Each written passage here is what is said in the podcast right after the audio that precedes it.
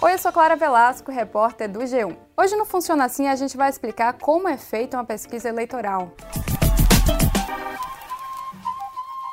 Além de registrar o sobe e desce das campanhas, as pesquisas eleitorais influenciam as estratégias dos candidatos, as escolhas dos próprios eleitores e geram efeitos até no mercado financeiro. Mas aí, junto com essa atenção toda, surgem as dúvidas. Pesquisa confiável mesmo? Por que eu não conheço ninguém que foi entrevistado? O que é isso de margem de erro? Vamos supor que a pesquisa vai analisar a intenção de voto para os candidatos a prefeito da cidade de São Paulo. O primeiro passo é definir uma amostra que represente a cidade toda. Isso porque ia ser muito trabalhoso e demorado falar com todos os quase 9 milhões de eleitores de São Paulo. Aí, para essa amostra ser realmente representativa, ela precisa ter as mesmas proporções de pessoas por sexo, idade, grau de instrução, entre outros critérios, que todo esse grupo de 9 milhões de eleitores. Por exemplo, 54% dos eleitores de São Paulo são mulheres e 46% são homens. Por isso, na amostra de entrevistados, 54% deles precisam ser mulheres e 46% homens.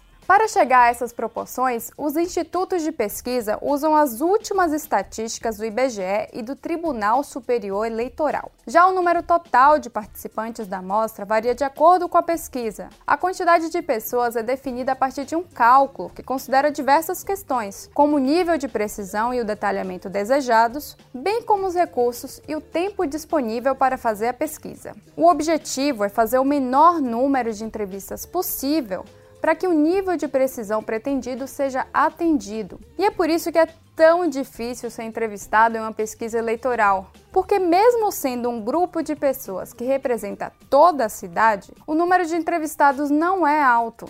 Por isso, a chance de você ser escolhido é bem baixa.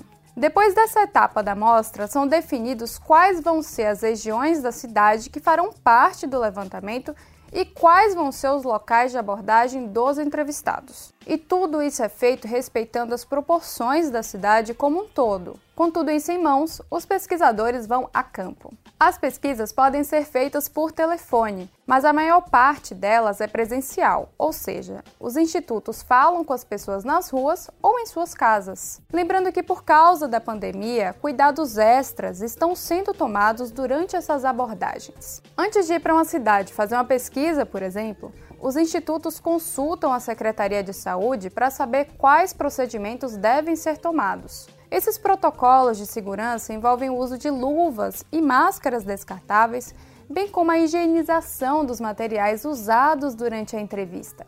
E vale lembrar que as perguntas precisam ser formuladas com muito cuidado para não interferir na resposta do entrevistado. Algumas questões são espontâneas, sem alternativas, outras têm as opções. Quando são várias alternativas, o entrevistador apresenta um disco como se fosse uma pizza, com todas as opções. Assim, não tem risco de induzir a pessoa a responder o primeiro ou o último nome falados. Há também cuidado na metodologia de registro das respostas. No Ibope e Datafolha, as respostas são inseridas em um tablet com acesso à internet. Esse aparelho envia rapidamente as informações para as bases de dados dos institutos. O tablet grava o áudio da entrevista caso seja preciso ouvir novamente para checar as informações. E o Instituto também liga para alguns participantes que têm telefone para confirmar as respostas.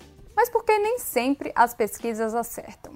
É aqui que entra a margem de erro. Mesmo com todos esses cuidados que os institutos tomam para garantir a representatividade, ainda existe uma chance de que parte dos resultados fuja um pouco do que a população realmente pensa. Na prática, isso quer dizer que pode ter uma variação de alguns pontos percentuais para mais ou para menos nos indicadores apresentados pela pesquisa. Em uma pesquisa em que a margem de erro seja de 2 pontos percentuais, por exemplo, se um candidato aparece com 25% das intenções de voto, o intervalo considerado é de 23 a 27%. Além disso, o nível de confiança normalmente definido pelos institutos de pesquisa é de 95%, ou seja, em média, de cada 100 entrevistas feitas, 95 vão estar no intervalo determinado pela margem de erro. Também tem outra coisa bem importante. A pesquisa eleitoral é uma fotografia do momento em que ela é feita. As pessoas podem mudar de ideia depois, alguma notícia nova que saiu na imprensa, um post polêmico nas redes sociais, a repercussão de um debate que teve na TV ou alguma estratégia nova ali do candidato pode fazer com que a intenção de voto mude. Por isso, as pesquisas nunca demoram muito para ser divulgadas. E tem gente que só decide quem votar bem em cima da hora quando já está ali na frente da urna. Vale lembrar também que toda pesquisa eleitoral tem que ser registrada no TSE. O Instituto precisa divulgar quem encomendou a pesquisa, qual o período de coleta de dados, a margem de erro, o número de entrevistados e quais questões vão ser feitas, entre outros detalhes. Em 2020, o Funciona Assim do G1 ajuda você a entender as regras para as eleições municipais. Para ficar informado, é só assinar esse e os outros podcasts do G1.